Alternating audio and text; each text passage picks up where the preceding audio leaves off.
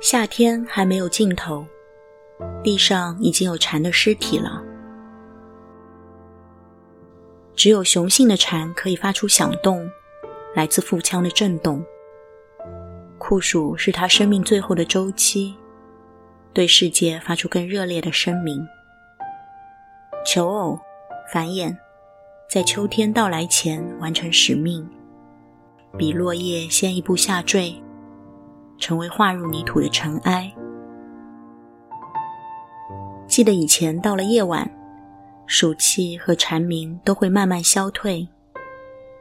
但这几天，就算在半夜入睡前，还是会听到户外没有减弱的声响。比人类更踊跃，精力更充沛，丰富着自然界的生活。遇到了一群善于熬夜的蝉。藏在树荫里的蝉鸣没有停歇的缝隙，时间也没有缝隙，被新的人、事、城市填满，信息呈三倍量等着被点开。夜晚安静下来，感觉白天的忙碌就算没有发生，似乎也毫无问题。躺在床上，想起那只躺在地上的蝉，烈日晒在身上也没有知觉。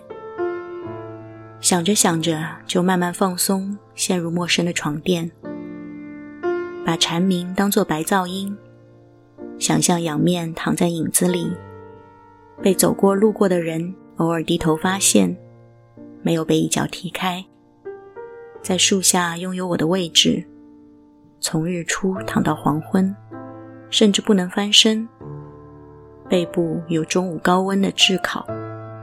也能遇见日落清凉的晚风。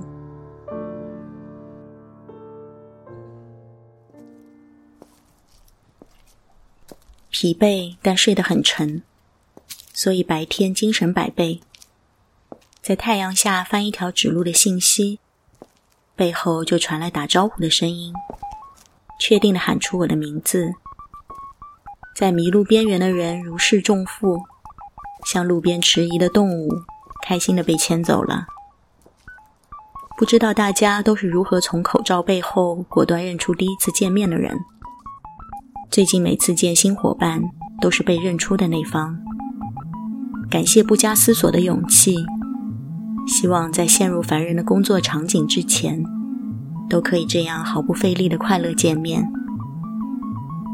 也不想费力在每天的午餐上，习惯了中午吃沙拉。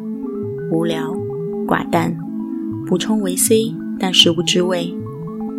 留出空间，晚上可以吃一顿热情的碳水。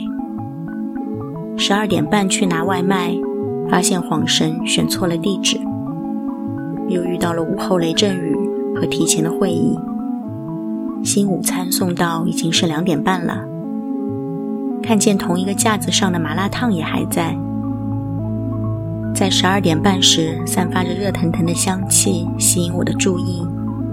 两点半和不再新鲜的沙拉菜叶孤独作伴，主人是不是也被困在电脑前站不起来？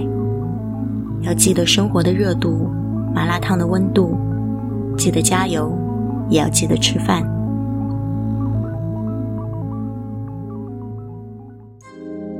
怕被工作挤压，来不及更新。播客内容都提前准备了一些，所以音频时态其实已经靠近了立秋时节，比现实更快的走完了夏天。最近常常被加油，来自各个方面。其实更想成为落地的蝉，在树荫下躺一躺，歇一歇。那就立刻去休息，在下一个五分钟融化时间，再见。